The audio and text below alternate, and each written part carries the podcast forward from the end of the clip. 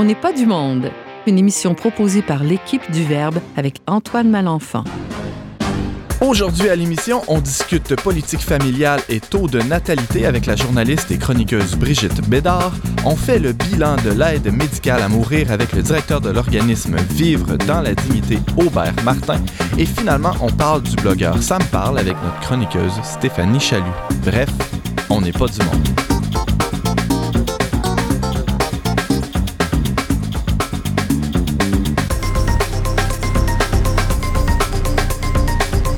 Bonjour à tous et bienvenue à votre magazine culturel catholique. Ici votre animateur Antoine Malenfant, rédacteur en chef du magazine Le Verbe que vous connaissez peut-être et j'aurai le plaisir de vous accompagner pendant la prochaine heure avec mes trois chroniqueurs invités. Euh, alors à ma gauche Brigitte Bédard. Salut Brigitte. Salut. Tu, euh, tu es euh, en pleine forme encore une fois aujourd'hui. Oui, oui, ça va super bien. Ça va mieux que ce matin. J'ai bien de la misère à me lever ce matin, mais là, ça va bien. Bon, ben alors on est heureux de, de te retrouver dans toute ta splendeur. Et euh, il y a aussi Stéphanie Chalut qui est devant moi, qui va nous, nous parler d'un blogueur, euh, vlogueur qu'on appelle euh, je, des, des ouais, milieux, ouais, je vlogueur, suis pas blogueur. avec ce terme-là, vlog. C'est-tu parce que quelqu'un fait du blog en ligne? En vidéo? Vidéo, ouais, c'est ça. Ouais, on peut, on peut peut-être dire ça. Mais en tout cas, il est bien le fun, puis j'ai décidé de vous en parler. Parfait, on a très hâte de t'entendre. Et aussi un invité qui, est, qui en est pas à sa première apparition à On n'est pas du monde. Aubert Martin, bonjour. Bonjour Antoine. De quoi tu nous parles aujourd'hui?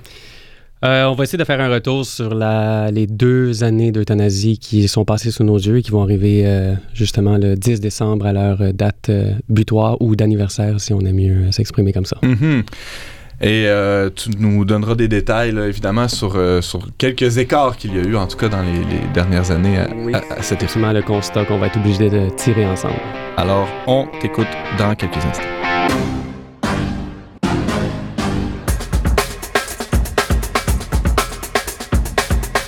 Il y a déjà quelques semaines, François Legault, chef de la coalition Avenir Québec, euh, a annoncé que s'il accédait au pouvoir, et euh, bon, selon les sondages, c'est assez plausible, il aiderait les familles qui désiraient avoir plus d'enfants en les libérant de certains fardeaux financiers. Et euh, pour en discuter, on a, on a Brigitte Bédard, hein, qui, qu'on a pu. Euh, en fait, Brigitte, on a pu t'entendre dire au dernier colloque, en fait, au premier colloque de l'Observatoire Justice et Paix, euh, qu'on avait beau parler de l'avenir, de l'identité québécoise, mais que le vrai problème, c'était de faire des enfants ou pas. Tu devrais quand même être contente des annonces de François Legault des derniers, j'ai des derniers jours. J'ai osé dire ça, mais moi, j'ai le droit, je suis une femme. C'est vrai. Pauvres hommes, ils n'ont pas le droit de parler de ça, eux autres. C'est eux autres qui portent ces enfants-là. Non, mais euh, je suis pas d'accord avec ce discours-là, évidemment. Là, Mhm. Je fais de l'ironie. Mais euh, c'est pour dire que oui, c'est qu'on a bien beau euh, palabrer, il reste que la seule façon de survivre comme peuple, c'est d'avoir un peuple. Et euh, ben là, la façon que ça s'en va, surtout que là, on va parler d'euthanasie, et puis qu'on a un taux record d'avortement, et puis on a un taux record de suicide des jeunes, ben là, moi, je me dis, euh, OK, let's go, François, amène-en des projets. tu sais. Ben oui, je suis contente de cette annonce. Et moi, tu sais, j'ai pas de parti pris en politique. J'observe un peu de loin. euh, euh, je peux juste me réjouir que euh, un parti décide d'aider les familles, Mhm. évidemment. Euh, je, je crois à la bonne volonté des gens de, à prime abord. Mais là, il faut après ça aller chercher un peu, voir. euh, Faut pas être naïf non plus. Hein? voilà, D'ailleurs, c'est de- ce qu'on retrouve dans, dans le blog que tu as signé euh, il y a de ça déjà quelques jours où tu t'émets certaines réserves. Euh, Oui, certaines réserves parce que je suis allée voir sur le site de la CAC. Tu sais, Ouais. t'es journaliste, euh, tu fais tes devoirs. Ben ouais. Je m'en vais sur le site de la CAC. euh, Je cherche c'est quoi les résolutions qui ont, euh, qui ont voté lors de leur conseil général euh, 2017. Puis il y avait juste le discours du chef, dans le fond, de François Legault, qui disait qu'ils avaient voté de- une dizaine, si c'est pas une quinzaine de mémoires comme ça, de résolutions qui étaient, selon lui, extraordinaires, puis qui allaient vraiment aider la famille. Ah ouais, fait que là, moi, je m'attendais à les On avoir tout énumérés, mais il n'y avait rien. Alors, j'appelle, la, je cherche dans le reste du site de la CAC, il n'y a toujours rien. Je m'en. Ben alors, j'appelle la CAQ. Je dis. est-ce Le que- bon vieux téléphone. ben on va oui, voir si ça marche encore. Ça ces marche affaires-là. encore, ces affaires-là. Toujours une À roulette, journaliste. évidemment. ouais. c'est ça. Alors, je- la personne qui me répond est une, une jeune fille et je lui demande de, respon- de parler au responsable des communications, des relations avec la presse. Puis euh, elle semblait pas savoir de quoi je parlais. Elle dit Est-ce que vous voulez le web ou. euh? Non, je veux parler à la personne qui parle aux journalistes quand les journalistes appellent. Ah, OK. Alors, là, elle m'a mis sur attente, finalement, pour me dire qu'on allait me rappeler. Donc, ça, ça fait euh, plusieurs euh, jours de ça, je peux vous le dire. Là. J'ai laissé huit messages et on m'a jamais rappelé. Ah, Et pourtant, j'avais dit tout simplement, ben, je veux les, je veux pouvoir en parler de vos résolutions. Moi, je suis pleine de bonne volonté. Je veux montrer, wow, comment est-ce que ce serait extraordinaire si on avait vraiment une politique familiale euh, dans un parti, tu sais. À leur défense, peut-être, euh, bon, euh, je me fais un peu l'avocat du diable, je sais pas trop, mais peut-être que c'est pour éviter que- que- qu'il y ait des fuites, que ces, ces informations-là euh, profitent à leurs adversaires, en quelque sorte, là, parce qu'on est à, à, à peu près une douzaine de mois Oui. des prochaines élections. Euh, C'est vrai. Tu sais, moi, je suis pas politique dans ma tête. hein. Je pense pas à, à cette stratégie-là. Là. Moi, je suis une femme de cœur. J'arrive, je mets mes trips à la table. Puis mais en mais- tout cas, on t'a mis l'eau à la bouche, puis Oui. tu t'attends le steak, là. Tu l'attends. Oui, ouais. mais je me suis dit, quand même, j'ai, dans mon, mon texte Prendre soin de la poule, dans le blog, justement, je, je, je fais une petite analyse de texte. C'est la, la, la fille en études littéraires qui ressort comme ça. Là. Ouais. Puis là, je fais juste analyser un petit peu le, le, le frame, si tu veux, en bon français, de, de ce qui s'est dit, de ce que François Legault a dit. Et ma foi, c'est de ça que je parle, c'est que c'est encore une fois, je soupire de- de- d'exaspération parce que tout ce qui sort comme idée, quand on parle de natalité ou de famille, ce ne sont que des politiques économiques. D'ailleurs, je te cite, l'économie n'est pas une entité indépendante comme un œuf. hein, on, on a un petit Oui. retour avec le, titre poule. Prendre soin de la poule. On y reviendra à la poule euh, plus tard. J'ai oublié le coq, excusez. Ouais, ben oui, regarde, je me sens lésé dans tout ça, moi. Bon, en tout cas, euh, alors je poursuis. L'économie n'est pas une entité indépendante comme un œuf. Elle doit sa vitalité au travail de la famille, de la famille, pardon, laquelle agit dans toutes les sphères sociales. C'est comme si tu inversais un peu la, la- la façon de, de réfléchir là, ou de penser qu'on retrouve assez souvent dans, dans les discours politiques, en tout cas. Oui. Puis c'est exactement ça, c'est qu'il faut inverser. L'économie, c'est pas le but. Hmm. L'économie, c'est le moyen. L'argent, c'est le moyen pour être bien dans la vie. Je suis pas contre l'argent, je suis pas contre l'économie. On a, on a besoin, évidemment. Je suis mariée, j'ai six enfants, j'ai une maison, euh, je travaille, mon mari travaille. Ben Tu ouais, t'es pas en train de mordre la main là, qui essaie de te nourrir en, en- en critiquant la, ce- La cette seule main qui me de- nourrit, c'est mon mari. Oui, puis il travaille fort après. Puis, euh, tu sais, on mène une vie bien ordinaire, là. On Mhm. n'est pas euh, riche puis rien. Mais non, je, je connais les besoins des familles. Je Ouais. les vis chaque jour. Bien sûr. Puis je me rends bien compte que à chaque fois qu'on nous parle de, de- de politique nataliste ou de quoi que ce soit, tout le monde capote. Euh, même Francine Pelletier a capoté. Allez, let's go au lit citoyenne. Elle m'a bien fait rire. Pour une fois, j'étais à peu près d'accord, presque à 100% avec ses arguments. C'était comme, euh, tu sais, ferme tes yeux dans ta nuit de noces, puis pense au pont Champlain. Là. Tu sais, là, euh, let's go, faut financer le pont Champlain. Tu sais, c'est- vraiment ridicule de penser que c'est ça qui donne le goût de faire des bébés. Mhm. Alors, dans mon texte, ben, c'est ça. Si on inverse, si on pense à la famille, puis qu'on se dit, hey, faisons plaisir aux familles, installons bien les familles, prenons soin des familles, puis ça va générer une bonne économie. Et non pas l'inverse. non l'inverse. Là, on dit, on va booster l'économie, puis là, ah, Le moyen va oui, être la famille. c'est ça. Mhm. Puis là, c'est écrit texto, là, textuellement dans le discours du chef, ça va bénéficier, si ça peut bénéficier aux familles en même temps, Alléluia. Ben, il dit pas Alléluia, là, ça c'est moi qui le dis. Mais c'est comme, c'est complètement inversé. Mais ça, c'est pas moi qui, qui a pensé à ça. Hein. Je suis pas super intelligente.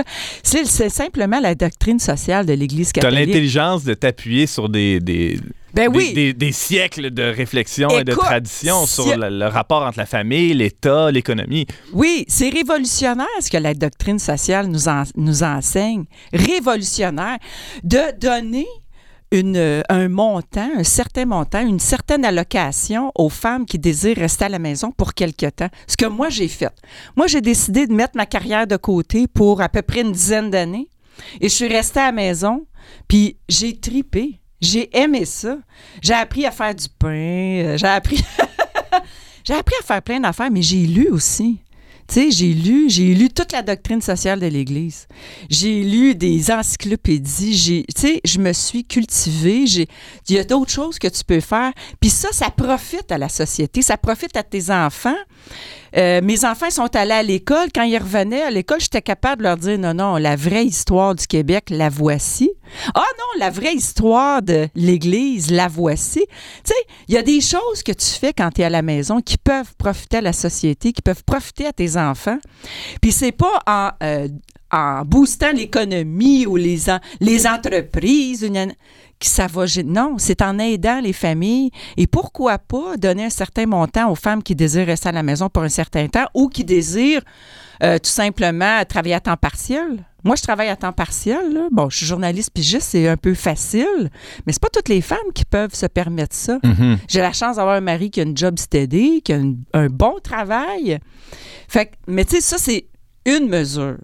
Ce Ouais, serait une mesure, mais il y en a plein qu'on pourrait faire. Parce que Francine Pelletier, tu l'évoquais tout à l'heure dans son billet euh, que- qu'elle a signé dans Le Devoir, et, euh, elle parle d'une série de mesures. Bon, évidemment, les allocations familiales, on y pense presque en, premier chef, mais il y a- d'autres moyens aussi Oui, pour soutenir les familles, Les allocations Mhm. qu'on donne actuellement, c'est ridicule. spécialement aux provinciales, en tout cas. oui, euh, ouais. c'est c'est rien. Mhm. C'est pas l'équivalent d'un salaire.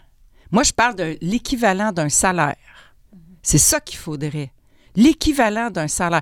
Parce qu'on donne autant aux garderies qui euh, prennent en charge les enfants des femmes qui travaillent. Parce que là, act- actuellement, il n'y a qu'une catégorie de femmes qu'on aide dans leur maternité, et ce sont les femmes qui travaillent.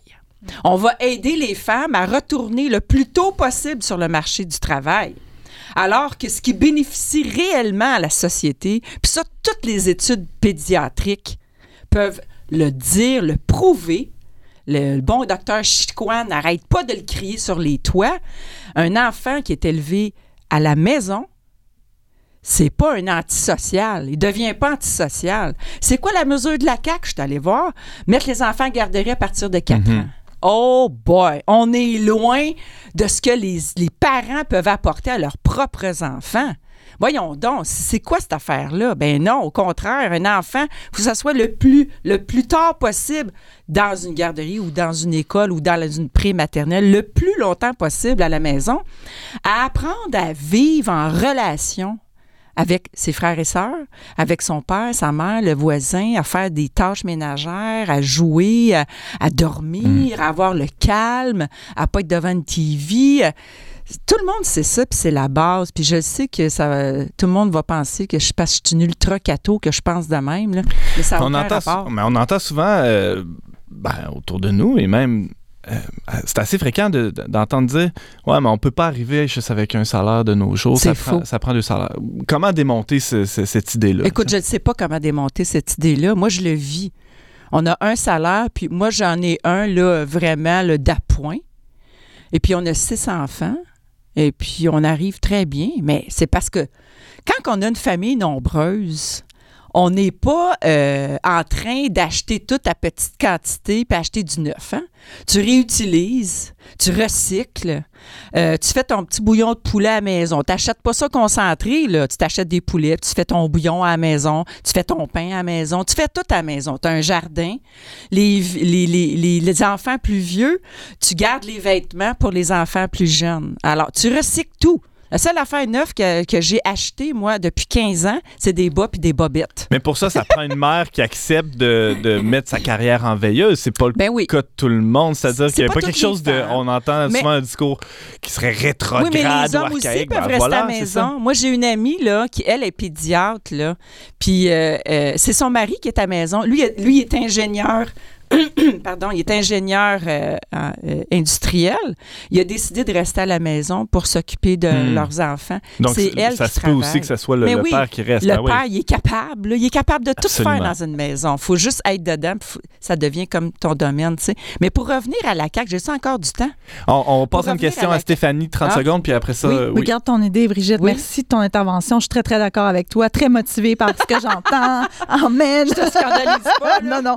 Mais ce que je voulais savoir, en fait, qu'est-ce que tu proposes quand même aux gens d'aujourd'hui qui, on les a quand même, euh, excuse-moi l'anglicisme, brainwashés. là, on, on leur a mis dans la tête que la femme doit absolument travailler comme l'homme, doit faire légal. Ça, c'est un OK? autre affaire. C'est une autre affaire, sauf que ça a quand même un impact sur la vie de couple. Mais Qu'est-ce que qu'est-ce tu dis au à, à ton futur mari ou l'in- l'inverse, ta future conjointe, de dire OK, ben moi, je veux rester à la maison pour éduquer les enfants. Comme- comment on fait pour convaincre une- même une société que c'est. Mais moi, je vais pas bon? convaincre la société. J'avais juste à, à marier avec l'homme qui, qui- qui était d'accord. Oui, mais si on ça. veut que les politiques changent, il faut aussi que la Ah, société. ben oui. Ben là, il c'est pour faut ça que je te pose la question. il y a une femme qui me dit sur ma- mon profil Facebook Faudrait tailler en politique, je voterais pour toi, mais je suis une ancienne droguée, je ne peux pas. Oui, être- j'ai vu, j'ai vu. être candidate en politique, je suis désolée. l'Assemblée nationale. euh, Non, c'est ça. Mais je sais que c'est pas comme ça que les choses vont changer. C'est c'est en le vivant puis en le disant. Tu sais, Jésus, là, il s'est pas rendu au Parlement. Puis il a changé le monde. Alors, c'est c'est un à un. C'est les femmes entre elles. C'est c'est les avec nos maris, avec nos enfants. C'est comme ça qu'on change euh, Mhm. les gens, cette mentalité-là. Mais pour revenir à la CAQ, j'ai-tu le temps?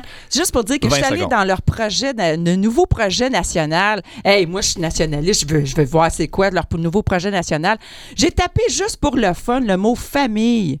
Il apparaît pas une fois Hmm. dans leur projet nationaliste. Dans 25 pages. Dans de 25 documents. pages à peu près, je sais plus, je sais pas combien.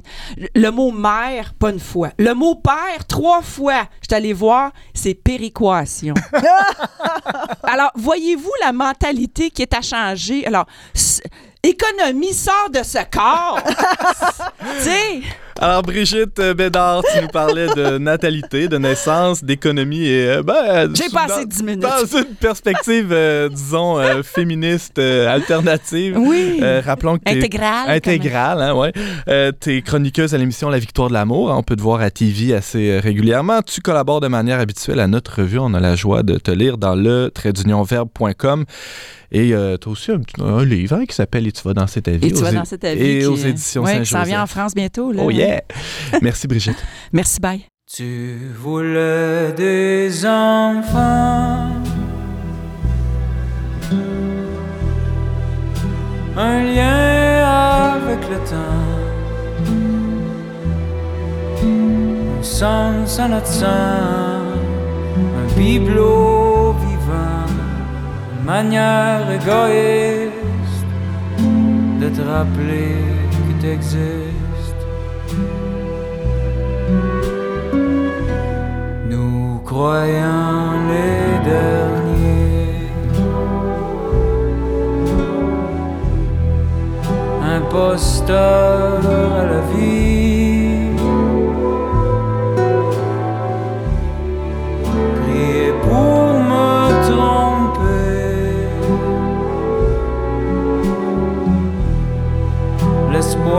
D'être endormi. Non, je ne suis pas mort. J'étais juste allé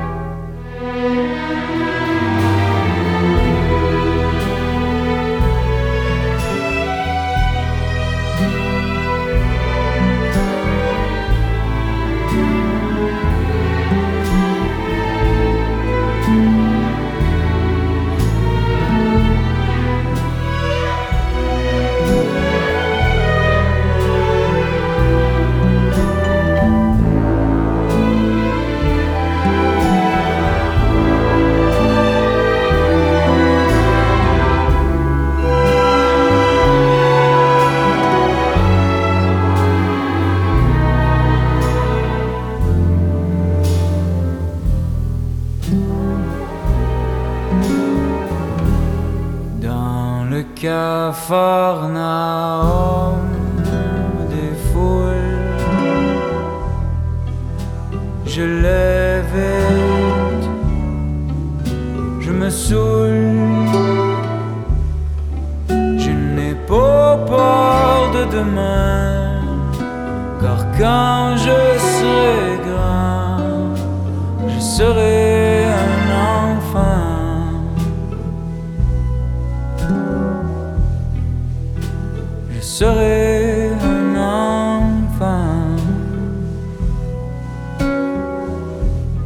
Vous êtes toujours avec Antoine Malenfant au micro dont n'est pas du monde. On vient d'écouter Philippe Braque avec sa chanson Tu voulais des enfants, tirée de son tout récent album Le silence des troupeaux. Le 31 octobre dernier, l'Association des proches aidants de la capitale nationale publiait les résultats d'une étude sur la perception des proches aidants, euh, en fait la perception qu'ils ont de l'aide médicale à mourir, hein, menée auprès de 980 proches aidants à travers la province. 52% des répondants sont d'avis qu'une personne considérée comme inapte ne devrait pas être privée du recours à l'aide médicale à mourir.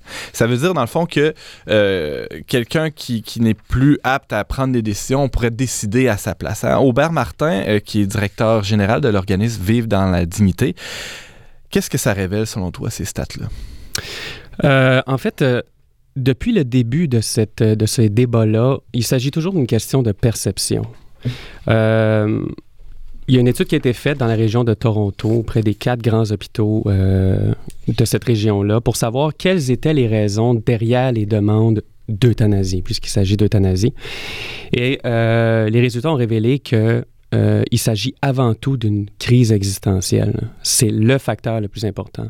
Les autres facteurs, c'est de la peur. La peur de devenir un fardeau, la peur de perdre sa dignité, la peur de perdre son autonomie, donc aussi bien de dire de devenir handicapé. Ça, c'est les raisons réelles dont on, Quand on demande aux accès. patients là, qui, sont, qui sont sur la fin de leur vie ou même un peu avant, quand on leur demande comment... C'est les, raisons. En fait, c'est- les facteurs qui poussent à la demande. Mhm. Évidemment qu'il y a une maladie. Quand Ouais. ils vont sortir les statistiques, ils vont dire euh, c'est 60 des personnes avaient le cancer. Mais la raison, c'est C'est pas tant le la cancer, souffrance c'est pas tant la elle-même, souffrance, puisque la souffrance Mhm. ou la douleur Ouais. peut être soulagée. Il y a toutes les équipes qu'il faut. Les soins palliatifs disent pas non pour dire non. Ils disent non parce qu'ils ont les moyens d'aider ces personnes-là. C'est pas pas de l'idéologie, c'est de la mécanique. Ils sont capables, de par leur, euh, leur expertise, d'aider ces patients-là. Mais là où ils se butent à une limite, c'est quand il arrive la crise existentielle. Et ça, à ce moment-là, on parle d'accompagnement, on parle de soutien et on parle des proches aidants. Moi, quand je lis des résultats comme ça, il y a ce sondage-là qui est sorti, il y a un autre sondage qui est sorti dans la région la, grand- la, capitale nationale qui sort des- euh, qui montre des, résultats assez similaires. Les gens sont favorables. Les gens sont favorables pour les personnes qui sont devenues inaptes et pour les personnes, même en cas euh, où il n'y aurait pas eu de directive écrite. Moi, je regarde ça, je trouve ça assez gravissime. Euh, le problème, en fait, c'est que ça révèle un manque de soutien. Ça révèle un problème Hmm. au niveau des proches aidants. C'est pas une question de leur jeter le blanc et de dire comment ça se fait que vous pensez comme ça. Vous êtes des beaux écœurants, mais non. pas du exactement. C'est pas ça Mhm. du tout. Et c'est la question qu'on devrait se poser. C'est la question que les politiciens devraient se poser. Mais qu'est-ce qui pousse ces gens-là à vouloir la mort de leurs proches, euh, même sans directive anticipée? C'est parce que manifestement, il y a, d'autres études qui sont sorties qui montrent que ces gens-là n'ont pas le soutien adéquat. C'est ça qu'on devrait, qu'on devrait, sur- c'est sur ça qu'on devrait mettre l'emphase. Ils sont eux-mêmes souffrants, finalement. sont eux-mêmes souffrants exactement parce que quand une personne est malade, quand une personne est en perte d'autonomie, quand une personne est vieillissante, il faut arrêter de dire pauvre elle, sa vie est changée. Notre vie est changée. Il faut s'inclure dans, son, dans, dans sa maladie, dans sa vieillesse, dans son handicap. Il faut pas la laisser. Et je, je le dis depuis le début, c'est le problème de l'euthanasie. Ils enferment la personne dans son problème en disant voici, je te comprends. Si tu veux, je peux t'aider à mourir. On prend le problème, on enferme la personne dedans, puis on dit, je vais t'enfermer avec ton problème dans ça. Quand je lis des- des- toute la question des, euh, des personnes inaptes, ou ce qu'on appelle le- le- le- l'inaptitude, Mhm. euh, ça a beaucoup Par fait les- exemple, dans les cas d'Alzheimer. euh, par exemple, dans les cas ouais, d'Alzheimer. Mhm. exactement. Euh, ce qui a mis ça à l'avant-scène publique, ça a été beaucoup euh, le cas de M. Cadotte qui a tué sa- son, son épouse, Mme Lisotte, Ouais. avec un oreiller, parce qu'il n'en pouvait plus. La première chose que cet homme-là a dit, c'est quoi?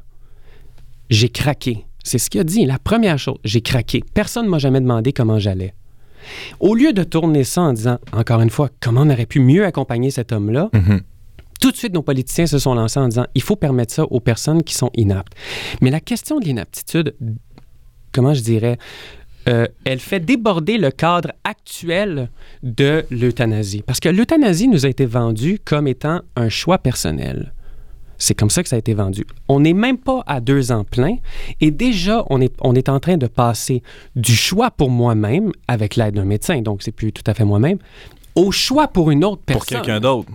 Après deux ans. Ça a été assez rapide. Brigitte Bédard, tu as une question pour euh, Aubert Martin. C'est pas une question, c'est que ça me fait capoter de voir qu'il y a un lien entre la politique familiale, là, ça inclut ça aussi. Hmm. Les aidants naturels, c'est qui? C'est la famille. On laisse tomber la famille au début de la vie pour avoir des enfants, puis on laisse tomber la famille à la fin de la vie. C'est ça une politique Parce familiale qui est qui sont- vraiment Hmm. globale. C'est ça. C'est des là, devant nous. là. On ne demande pas aux, aux- aux aidants naturels comment ça va.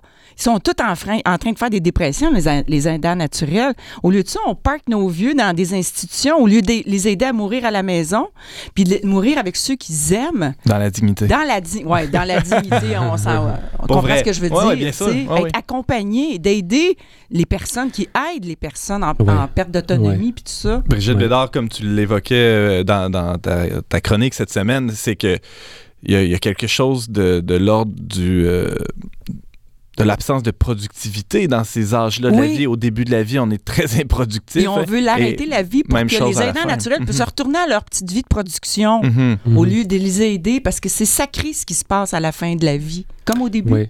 Oui, oui, oui, je suis tout à fait d'accord. Euh, c'est, en fait, c'est ça, c'est une espèce de mentalité individualiste qui se reflète dans nos politiques, euh, qui voit l'individu comme un individu, comme une île, qui n'a ni besoin des autres, qui n'est pas dépendant, alors qu'on est tous dépendants, alors qu'on est tous comme les, les, les, groupes de, de, de personnes avec un handicap le, le, le, le, clament sans cesse. On est tous à un accident près, on est tous à une infirmité près de faire partie du groupe des personnes avec un handicap. On voit souvent ça, là, le- le- les personnes handicapées. Moi, je porte des lunettes, j'ai des verres de contact. Si je les enlève, je peux vous dire que je suis semi-voyant.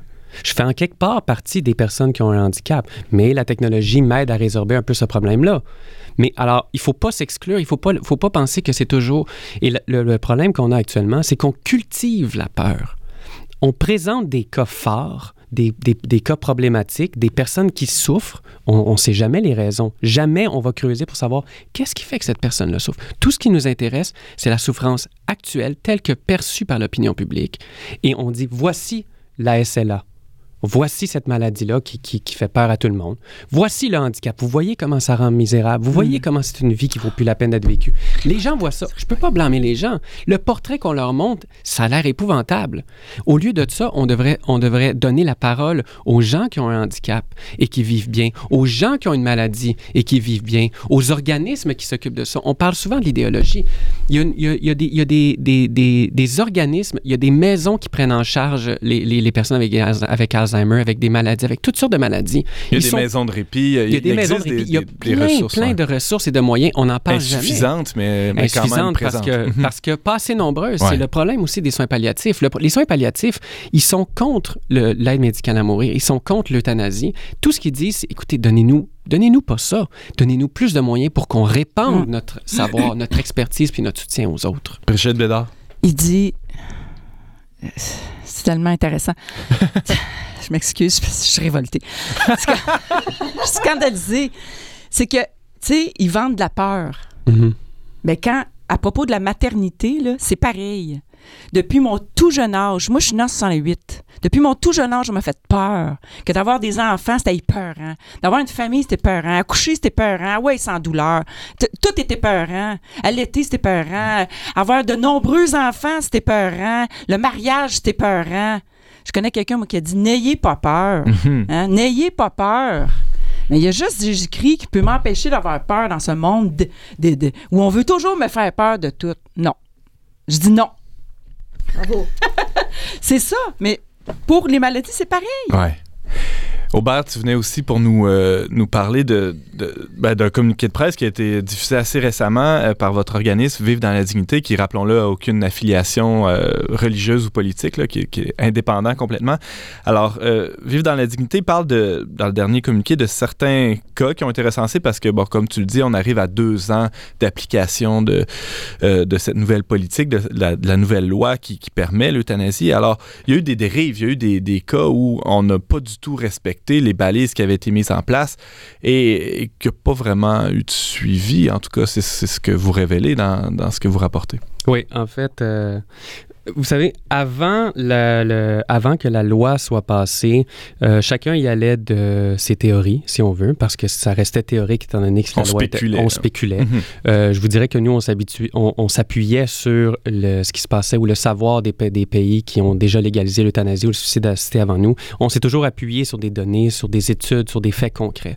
Aujourd'hui, on se retrouve, ça va être le 10 décembre, avec deux ans d'année, d'euthan- deux ans d'euthanasie au Québec, donc avec des, données concrètes. Et on peut se poser la question, qu'est-ce qui s'est vraiment passé après ces deux ans, euh, durant ces deux ans-là? Alors, on nous a beaucoup effectivement parlé avant la loi de balises de protection. On nous disait il va y avoir deux médecins indépendants, il va y avoir des critères très stricts, il va y avoir une commission de surveillance qui va surveiller tout ça, qui est indépendante. Vous allez voir, ça va bien se passer. Puis de toute façon, c'est une mesure exceptionnelle pour des cas exceptionnels. Alors aujourd'hui, on est deux ans plus tard, la commission de surveillance a rendu son deuxième rapport. Qu'est-ce qui ressort de ce rapport-là? Et ça, on parlait de peur tantôt, c'est assez alarmant. Ce qui est alarmant, de un, c'est ce que la commission dit, et de deux, c'est l'absence de suivi de la part de nos politiciens, de la part du Collège des médecins. La première année, il y a eu 21 cas d'abus de la loi. La deuxième année, 31 cas d'abus de la loi. Aucune, aucune sanction à ce jour. Et aucune sanction n'est a, a été prévue. C'est le, le- le- le secrétaire du Collège des médecins lui-même qui l'a dit. On regarde ça et aucune mesure punitive euh, ne semble justifiée. Même pas une petite tape sur les doigts. que- Même pas une petite tape sur, même pas une petite tape sur les doigts. D'ailleurs, c'est, c'est, ça, ça, ça, ça nous fait toujours, ça, ça me rappelle que l'essence du débat à la base, c'était pas est-ce qu'une personne aurait le droit de finir sa vie ou de mourir. Ça, ça s'appelle du suicide. Tout le monde a ce droit-là. La question, c'est est-ce qu'on devrait confier ou donner le pouvoir à une autre personne pour mettre fin à la vie d'un autre être humain? Alors, quand on regarde les cas d'abus, ça, c'est des hommes, c'est des femmes, c'est des êtres humains, même s'ils sont médecins. C'est des gens à qui on a donné ce pouvoir-là et qui déjà ne respectent pas la loi. Et la commission le dit. Voici, on a relevé d'après nos, les, formulaires qu'on a reçus, d'après notre enquête qu'on a faite, les demandes qu'on a. Il y a eu 31 cas d'abus de la loi. Et ce pas des petits cas d'abus de la loi. On parlait des médecins indépendants. C'est la mesure qui revient le plus souvent. V- euh, 18 cas la première année, 20 cas la deuxième année C'est-à-dire que le médecin qui, qui était devait soit pas indépendant, ouais, était soit pas indépendant du patient ou soit pas indépendant du médecin qui lui a fait la requête. Donc ça peut être le patron qui lui dit écoute, pourrais-tu signer ça, je connais bien la patiente, ou le médecin qui est tellement impliqué émotivement qu'il voit plus clair. C'est sa tante, c'est sa grand-mère, il voit plus clair. Alors il dit, je- je- je- il a besoin de l'indépendance parce qu'on parle quand même d'un diagnostic, on parle quand même de, de, de, de, de, de, de- décision, de vie et de mort. vie, de vie et de mort, ni plus ni moins. Ouais. Alors, dans les cas d'abus qui sont sortis, je dirais que la deuxième année, c'est encore plus grave que la première année. La première année, il y a quand même eu des cas où les, la commission pense que la personne n'était pas atteinte d'une maladie grave et incurable. Je ne sais pas, elle était atteinte de quoi, mais elle a quand même eu le droit euh, euh, euh, de, se faire euthanasier. Dans la deuxième année, il y a eu sept cas où le médecin, la, commission pense que le médecin n'a pas lui-même mené les entretiens avec la personne qui s'est fait euthanasier. Ça veut dire que le médecin a reçu un patient, il savait, il n'a pas fait le suivi, il s'est pas assuré de la, la, demande réitérée, il s'est pas assuré de la liberté de la demande, il s'est pas assu- assuré de rien. Il y a eu un patient ou une patiente devant lui, puis il a décidé de l'euthanasier. C'est gravissime, ça. Il y a encore eu deux cas où le médecin, euh, euh, un cas où la, la personne n'était pas atteinte d'une maladie grave ou incurable, deux cas où euh, la demande n'a pas été contresignée par un professionnel de la santé ou des services sociaux. C'était qui cette personne-là? Le mononcle? Le concierge tante, qui passait le par là? concierge, ouais. le fils, l'héritier? C'est gravissime. Alors, à la place, au lieu de prendre, de prendre ces cas-là comme étant alarmants puis de dire il faut absolument sanctionner ça, le Collège des médecins a dit il n'y a pas de raison de sanctionner. Si ça, c'est pas des raisons de sanction, je vois pas qu'est-ce qui pourrait en être. Hmm. Et si on sanctionne pas après la première année, si on sanctionne pas après la deuxième année, qu'est-ce qui va arriver? C'est difficile de ne pas devenir cynique face à tout ça. C'est très difficile de ne pas devenir cynique et c'est surtout difficile de croire que les abus vont aller en diminuant. Hum. L'autre phénomène qu'on observe dans la deuxième année, c'est que les rapports qui sont envoyés à la commission sont hors délai. Ça veut dire que les médecins ils prennent pas. D'habitude, normalement, ils ont 10 jours pour répondre à la commission. parce Après l'acte. Après l'acte, Mhm. ils prennent leur temps. Et on constate de plus en plus qu'il y a un pourcentage de médecins qui n'envoient pas les demandes, euh, euh, ne répondent pas aux demandes que la commission le- le- le- leur envoie. Et il y a même trois médecins qui ont répondu à la commission. Vous savez quoi, les demandes de compléments d'information que vous voulez, on vous les enverra pas. Tiens donc. Imaginez-vous, et il n'y a toujours pas de sanctions. Mm. Alors, quand on regarde ça, les balises ne fonctionnent pas, la Mm. loi est abusée, les statistiques explosent et la, la commission, pour ainsi dire, n'est plus crédible. Elle fait un très beau travail, mais personne ne la respecte. Alors, c'est à se demander pourquoi avoir fait une loi, pourquoi avoir mis des critères si c'est facultatif de les respecter?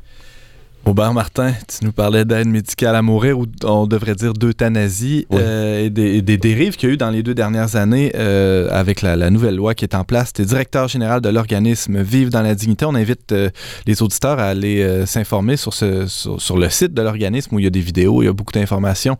Et, et, et c'est un organisme, on le rappelle, sans, sans affiliation religieuse ou politique, qui œuvre pour la promotion d'une fin de vie naturelle et pour, il faut le dire, hein, aussi des meilleurs soins de santé. Parce Oui, oui, oui. il existe des, des médecins, des infirmières compétents pour, euh, pour assurer des, des soins palliatifs de qualité au Québec et on, on- peut-être qu'on les, les utilise mal en tout cas. Oui, Alors, euh, on peut te lire dans le Huffington Post assez régulièrement. Merci Merci. beaucoup, Aubert Martin. Merci de m'avoir invité.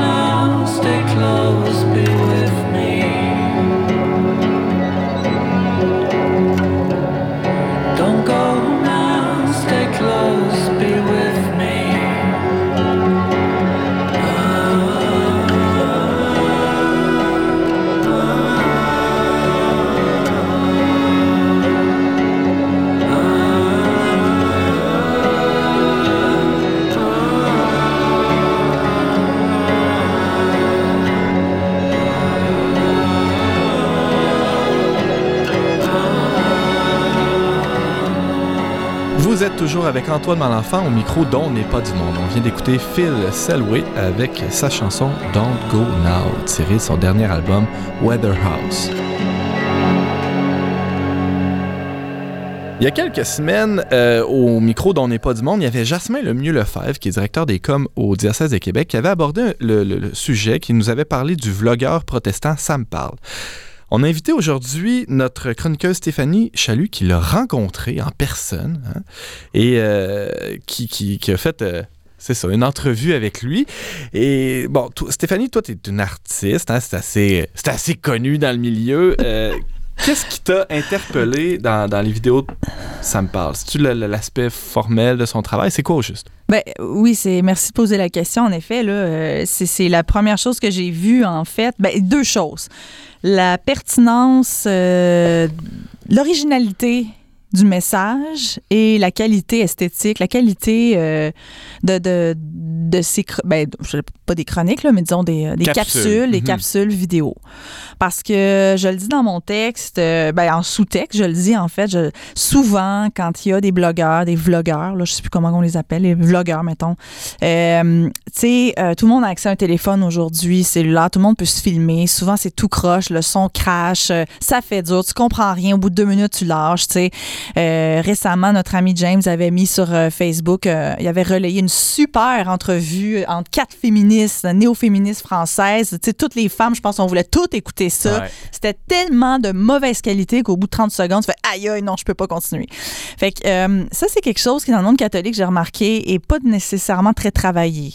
Pas dans tous les cas, là, évidemment, mais Règle générale, règle générale, ça, un manque. peu de Oui, c'est Ouais. ça. Puis quand tu es artiste, ben l'esthétique, euh, le, le- le résultat final, euh, tu sais, est quand même important, tu sais, parce que si tu peaufines pas ta, ta forme, ben, le message, ben, il passe pas, tu sais. Mhm. Fait Alors, toi que, qui es sensible à ça, euh, décris-nous en, quelques mots là, de, à quoi ça ressemble les, les, ca- Ouais. les capsules de Ça me parle. Donc, Sam, ben, premièrement, il a lancé sa chaîne au début septembre, euh, mais ça faisait déjà pas mal de temps déjà qu'il pensait à ça avec une équipe derrière parce qu'il n'est pas tout seul. Mhm. Euh, on en reparlera peut-être un peu plus tard. Euh, Puis, euh, esthétiquement parlant, en fait, il, a, euh, ben, il s'est installé euh, grâce à un mécène parce qu'il y a quelqu'un derrière lui qui le- qui l'encourage et qui le, le fait vivre, si je peux dire. Et ça, c'est une autre chose que les protestants ont très à cœur. Ils se tiennent beaucoup ensemble et puis ils s'encouragent ensemble, tout ça. Donc, c'est comme une famille très, très serrée. Donc, grâce à ce bonhomme-là, il a pu louer un local dans le secteur industriel à Longueuil.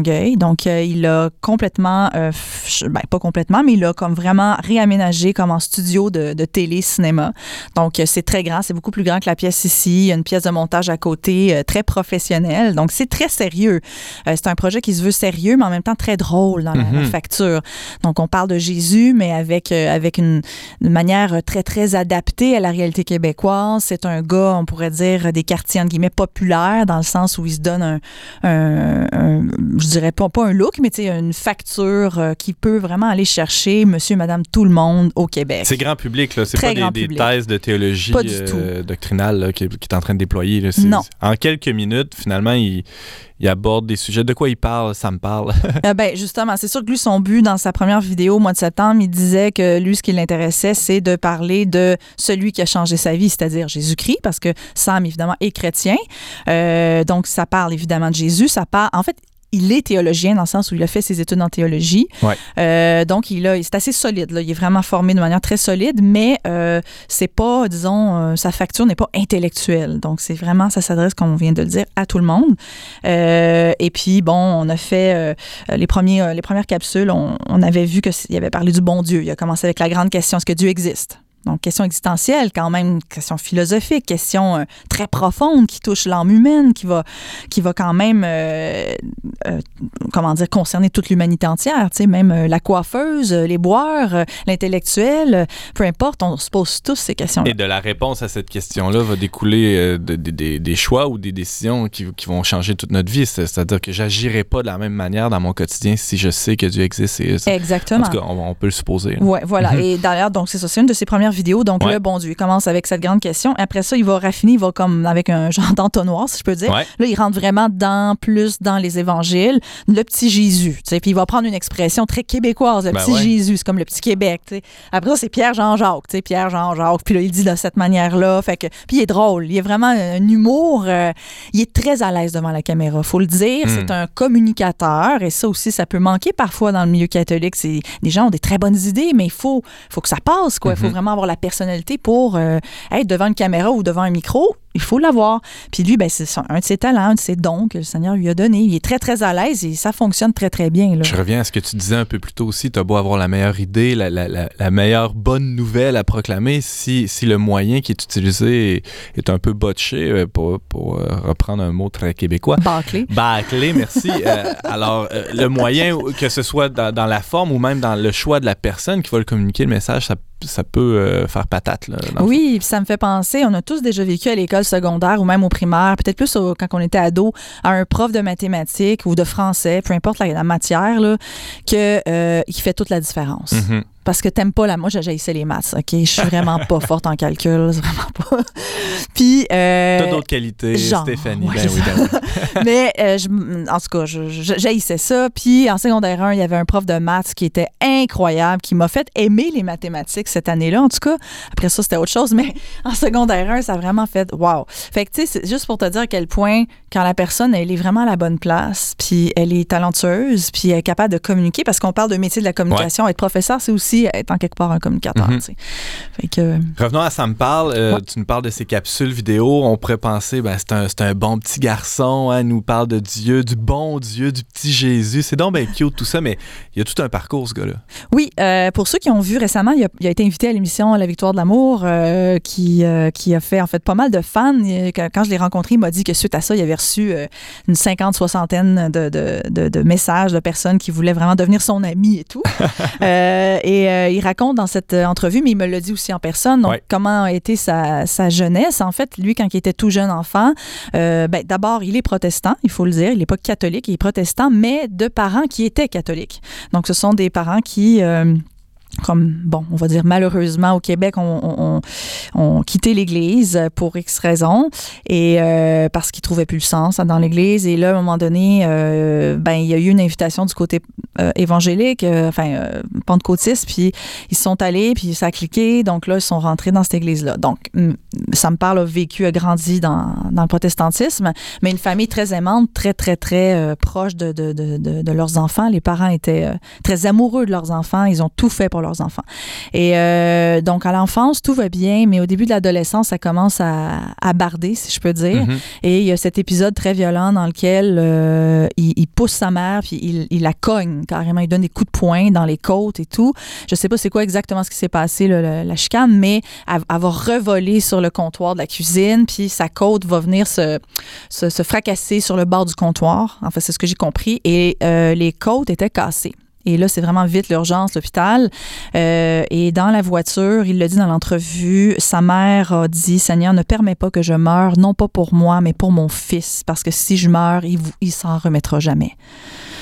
Donc, euh, toujours dans l'optique de penser à l'autre. tu sais. Mm. Ma vie, moi, bof, mais tu sais, celle de mon fils est, est importante parce que sinon, il va toujours taillir, puis j'ai pas envie de ça. tu sais. Mm.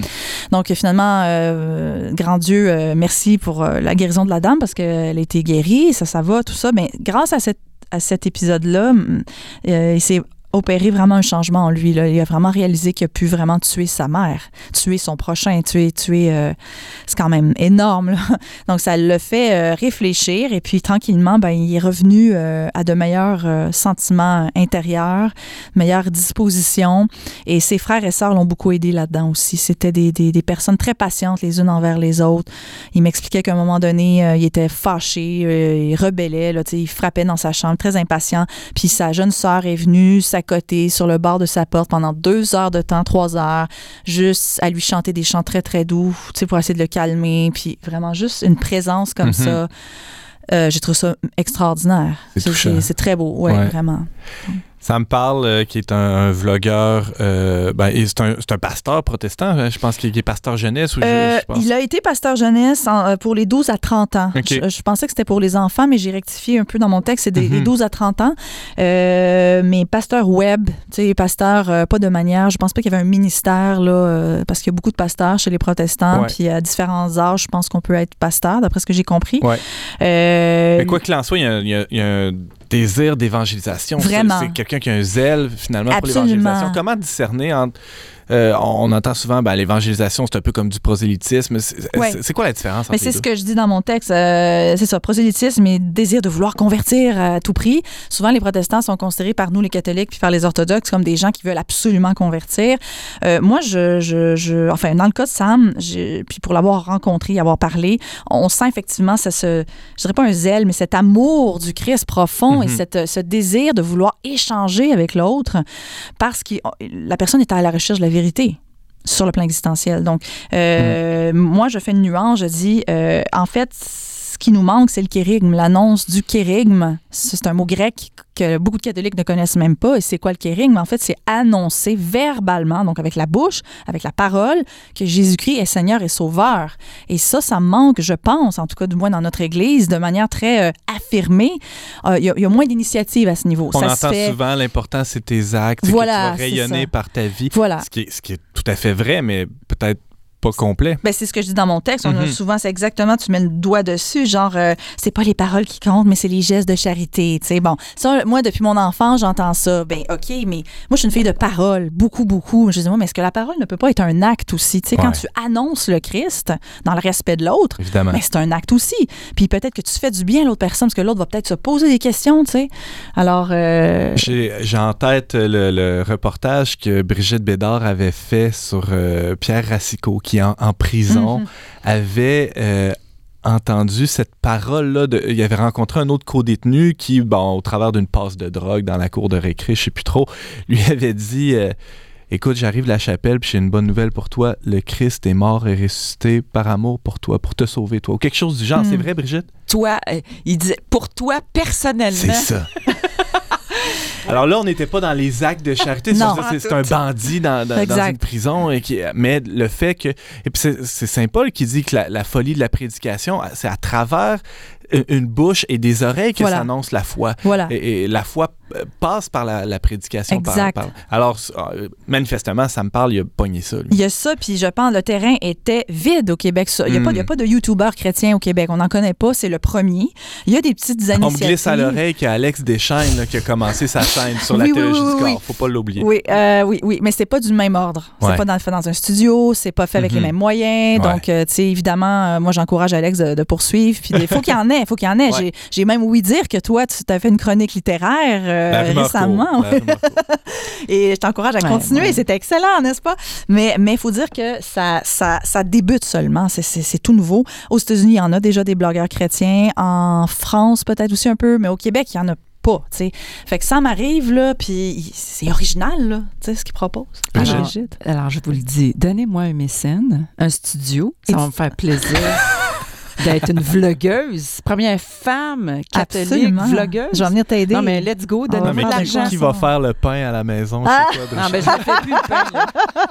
Je le fais plus le pain. Mais je, avis à tous les, les, les, les commanditaires, ça va me faire plaisir. C'est noté. Parce que oui, mais c'est quelque chose de, que, que- que dans le monde catholique, on, ouais, on doit, on doit J'ai développer. plein d'affaires à Tu sais, dire. évangélisation 2.0, l'Internet, ça rejoint toute la planète, là. Puis, Ouais. euh, c'est euh, c'est pas François qui mise aussi beaucoup sur toutes ces, ces manières nouvelles d'évangéliser. Il faut pas mettre ça de côté, tu sais. En une minute, euh, Stéphanie, c'est quoi- qu'est-ce que tu retiens de ta rencontre avec Sam Paul? Puis qu'est-ce qui, qu'est-ce qui est, euh, disons, euh, le plus marquant, le plus frappant dans, dans cette personnalité-là et dans sa démarche euh, artistique et même d'évangélisation? Moi, j'étais en admiration face, face à sa proposition. Quand je l'ai rencontré, euh, de, de noter que, de voir, de, de me rendre compte qu'il était absolument honnête. Il, il- avec une grande charité, une grande ouverture aussi, parce que parmi ses fans, il y a beaucoup d'autres chrétiens qui sont pas protestants. En fait, il y a, pas mal de catholiques parmi ses, euh, admirateurs, peut-être quelques orthodoxes aussi. Et il m'a même avoué qu'il y avait eu des, des, euh, messages de non-croyants aussi. Euh, et ce que moi, je, note, c'est que les gens ont soif. Même dans un Québec complètement déchristianisé, les gens ont soif, les gens cherchent, euh, même sans le savoir, cherchent la vérité. Peut-être pas grand V, mais cherchent des choses, cherchent à, être heureux. Tu sais, le cœur de l'homme veut être heureux. Puis ça nous prend des prédicateurs comme ça, ça nous prend prend des gens qui sortent de l'ordinaire, qui vont choquer, bien sûr, c'est sûr. Mais moi, j'ai trouvé que c'était un être, en tout cas, très accueillant, très sympathique, et très formé aussi théologiquement. On a parlé de théologie et ça, ça, ça manque aussi, je pense. Je veux juste dire une petite affaire. Thierry Dominique Ombrecht, OK? Je sais pas si vous connaissez en France. Euh, c'est un philosophe euh, théologien qui a, qui a, euh, publié l'Évangé- L'évangélisation impertinente il y a quelques années. Il se plaint de ça dans le monde Mm. catholique. Euh, puis il le fait, il fait avec des, des, des, des faits, là. Tu sais, c'est appuyé, c'est solide son truc. Comment on a déserté cette partie-là du kérigme? Mais pourquoi? Parce qu'on on manque de formation. La plupart des catholiques ne savent même pas expliquer c'est quoi la, la doctrine catholique, qu'est-ce que c'est que le catéchisme, qu'est-ce que c'est que la doctrine sociale? Il y a des manques, là, des lacunes très importantes. Et pour annoncer, il faut être solide. Pour aller euh, en mission, il faut être vraiment solide sur ça. Et lui, ça, ça, ça m'a impressionné de lui. Alors, euh, tu nous parlais de la démarche euh, très pertinente, en tout cas du, du vlogueur Sam Parle. Stéphanie, euh, tu travailles présentement sur un film Tu es poussière. Tu vas nous présenter ça Oui. bientôt. On commence à avoir hâte. On peut en apprendre plus sur ta démarche artistique au www.stéphanie sans accent, sans espace.com et te lire sur le trait d'union verbe, le trait d'union verbe.com. Merci beaucoup, Stéphanie Chalut. Merci, Antoine.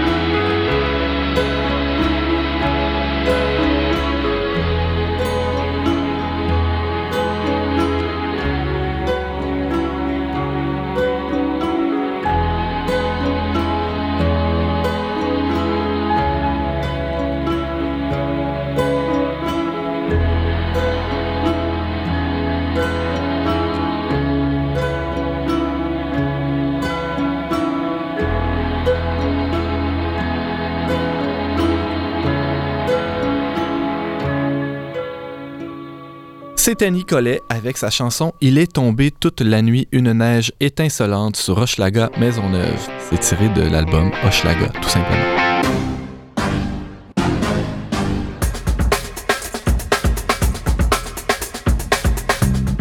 On parlait cette semaine de natalité et de féminisme avec la journaliste chroniqueuse et auteure Brigitte Bédard. On parlait d'euthanasie avec le directeur général de l'organisme Vive dans la dignité, Aubert Martin.